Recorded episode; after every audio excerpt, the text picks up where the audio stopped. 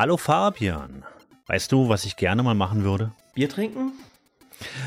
Das auch, aber das mache ich momentan sowieso. Du kennst mich ja.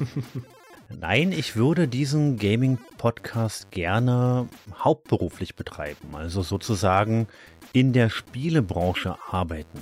Ja. Hast du dir das nicht auch immer gewünscht? Ja, ja, wäre auch mal fast so weit gekommen.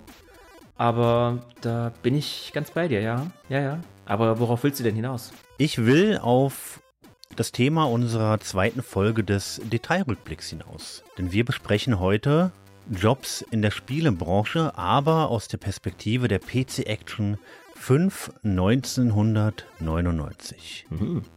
Ja, und damit herzlich willkommen zu unserer zweiten Ausgabe des Detailrückblicks. Ringo hat es schon angekündigt, heute geht es mal nicht explizit um Spiele oder Tests, sondern um einen Bericht. Genau, um einen sogenannten Blickpunkt.